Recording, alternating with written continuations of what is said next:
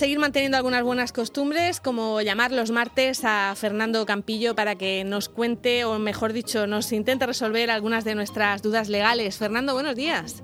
Hola, buenos días. Bueno, teletrabajando en arte jurídico. Teletrabajando, por supuesto. Muy bien. Hay que seguir pendiente de, todos los, de todos los clientes y de todos los casos, aunque todo haya cogido este paréntesis ¿no? que, en el que estamos viviendo todos. Efectivamente, ahora mismo yo creo que estamos todos ralentizados, ¿no? Intentando, intentando sacar ese trabajo que teníamos pendiente, aprovechando pero obviamente pues siendo conscientes de que se genera muy poca actividad nueva. Bueno, vamos a, vamos a hablar de un asunto que está siendo polémico y es que eh, el Gobierno puso en marcha a través de la Secretaría de Estado de Digitalización y Avance Digital una, una maquinaria, en fin, una serie de, decretos para poder crear herramientas que nos ayuden en el tema del control del COVID-19. Y esas herramientas o esa posibilidad de que, de que se creen, pues ha hecho que muchos piensen que está en contra de la protección de datos, ¿no? Fernando, esa sería un poco la, polémica entre, entre los que eh, quieren que el control eh, se pueda ejercer de manera telemática mm, para, para, hacer más efectivo el confinamiento y los que piensan que esto atenta contra, contra nuestros derechos.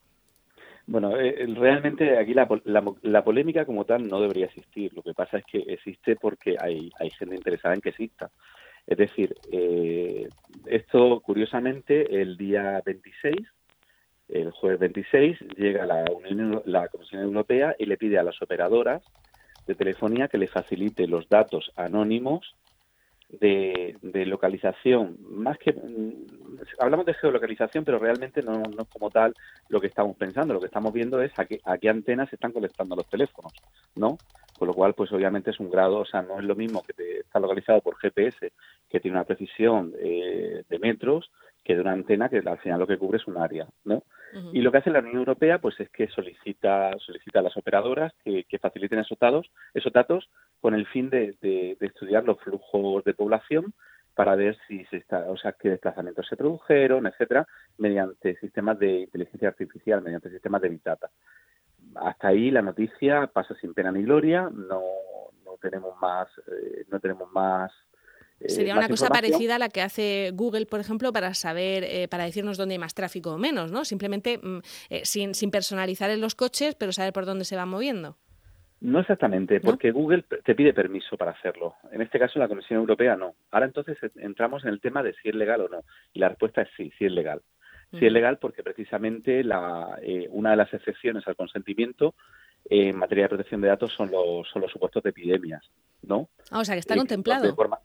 Sí, sí, está contemplado en el reglamento europeo, en la base 46. O sea, se dice que, que una de las excepciones al tema de la al tema del consentimiento, que es la base del tratamiento de los datos, es el tema de por motivos de salud pública. O sea, es una cuestión de pura lógica.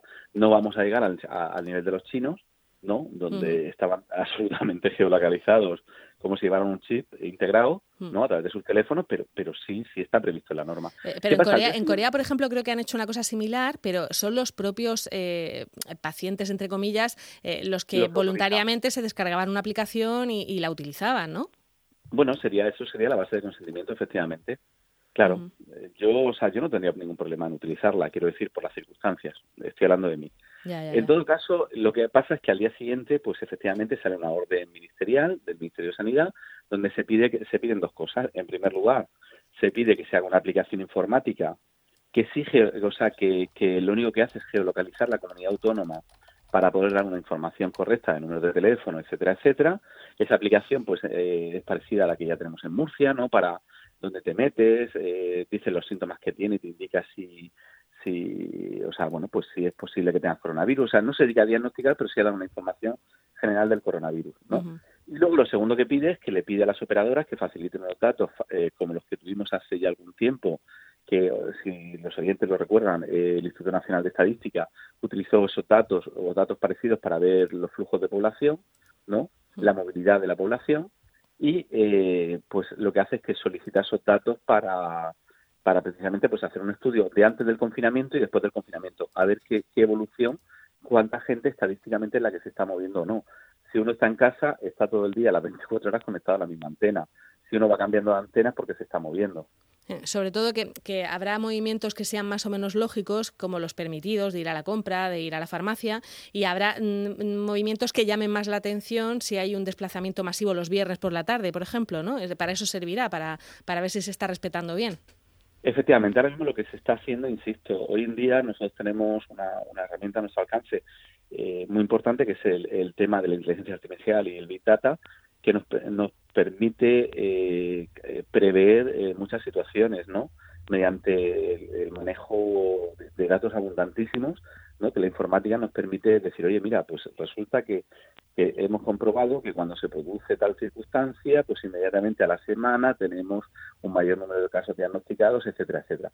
Bueno, pues todo eso, todo eso es importante. Aquí al final, eh, Marta, lo, lo preocupante es que, o sea, yo es una cosa que no, no me canso de, de repetir. Eh, pedirle a la gente que se informe a través de los medios de comunicación, puesto que los medios de comunicación tenéis una, una función fundamental. La función fundamental que tenéis es contrastar las noticias. Que se dejen de Twitter, que se dejen de WhatsApp, que se dejen de... Eh, ayer a mí me llegaba, llegaba la voz de un camionero diciendo, soy camionero, mire, estos son mascarillas que las está vendiendo España, se las está vendiendo a Francia y se las está quitando a los hospitales. Sean folios, señor. Ya. Sean paquetes de folios. Ya, ese señor, eh, ese es el gracioso, gracioso o, el que esté detrás del gracioso. ¿Qué hace ese vídeo? ¿qué, ¿qué, pasa? Que, o sea, que le sale gratis. Claro, pues eso habrá, habrá, que verlo después. Lo que pasa es que ahora mismo la, la, policía y la Guardia Civil están en otra cosa, pero sí que es cierto que están intentando también controlar mucho eh, los bulos y los delitos a través de, Internet, ¿no? Que se están eh, se están incrementando ahora que ahora que estamos todos teletrabajando o haciendo cosas eh, a través de Internet, se están incrementando también los delitos. Indudablemente, o sea, es decir, los, los, ladrones no tienen paro y aprovechan, tienen que aprovechar y adaptarse a las circunstancias. Y sabemos pues que hay gente que está haciéndose pasar por inspectores para entrar en las casas y robar, sabemos efectivamente muchas eh, muchas circunstancias. Yo sobre todo, eh, de verdad que llega un momento en que, estoy saturado de grupos de WhatsApp, no sé si te ocurre Marta, eh, porque es que ya digas y dice, bueno mira, sí quiero ver este vídeo, o sea, me parece muy bonito, eh, por ejemplo, mi hermana que trabaja en el, es enfermera en el infantil de, la Risaca, pues hicieron un vídeo precioso a las 3 de la mañana porque dice, mira, en estos momentos no teníamos a nadie y queríamos dar la gracia a la gente. Hicieron un vídeo precioso.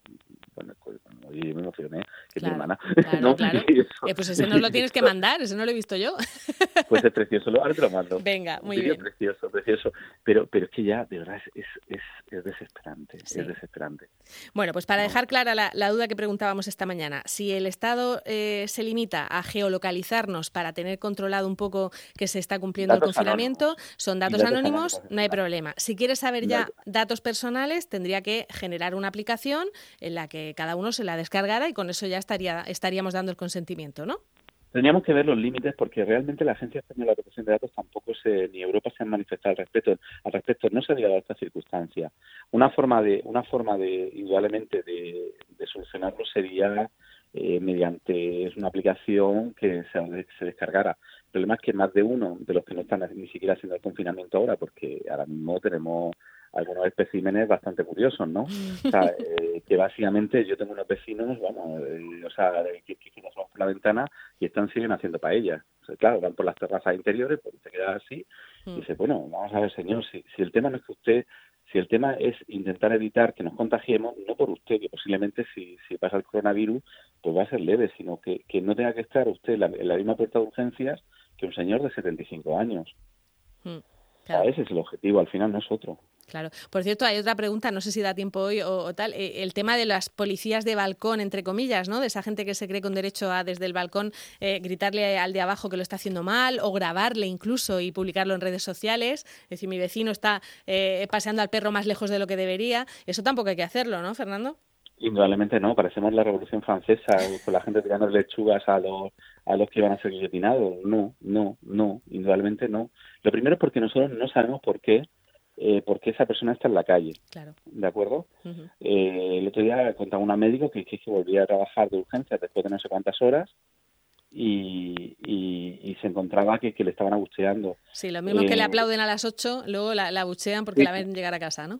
Efectivamente, mire usted, usted no, o sea, tiene, o sea, la ley le, la ley le permite denunciarme, no, no, no, no, no insultarme. O sea, usted si quiere llame a la policía, mire usted que, que, tenemos un señor paseando por aquí abajo, etcétera. Luego tenemos otro otro añadido, o sea, personas, por ejemplo, que sí tienen autorización para salir, como son, por, ejemplo, los niños autistas, eh, con sus madres que, que, van al parque y es que los abuchean. Sí, hablábamos, hablábamos de eso ayer también, precisamente. Se ha puesto la iniciativa de un lazo azul para identificarlo, pero, ¿qué necesidad hay? Exactamente. usted, usted si ve a alguien, usted si ve a alguien lo que debe hacer es llamar a la policía y él entonces a la policía le dará las explicaciones que considere oportunas, pero, pero por Dios que no estamos en la Revolución Francesa. Es que nos gusta más, nos gusta más una ejecución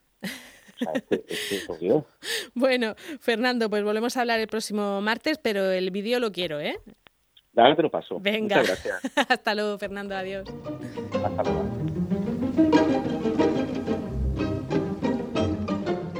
Onda Regional.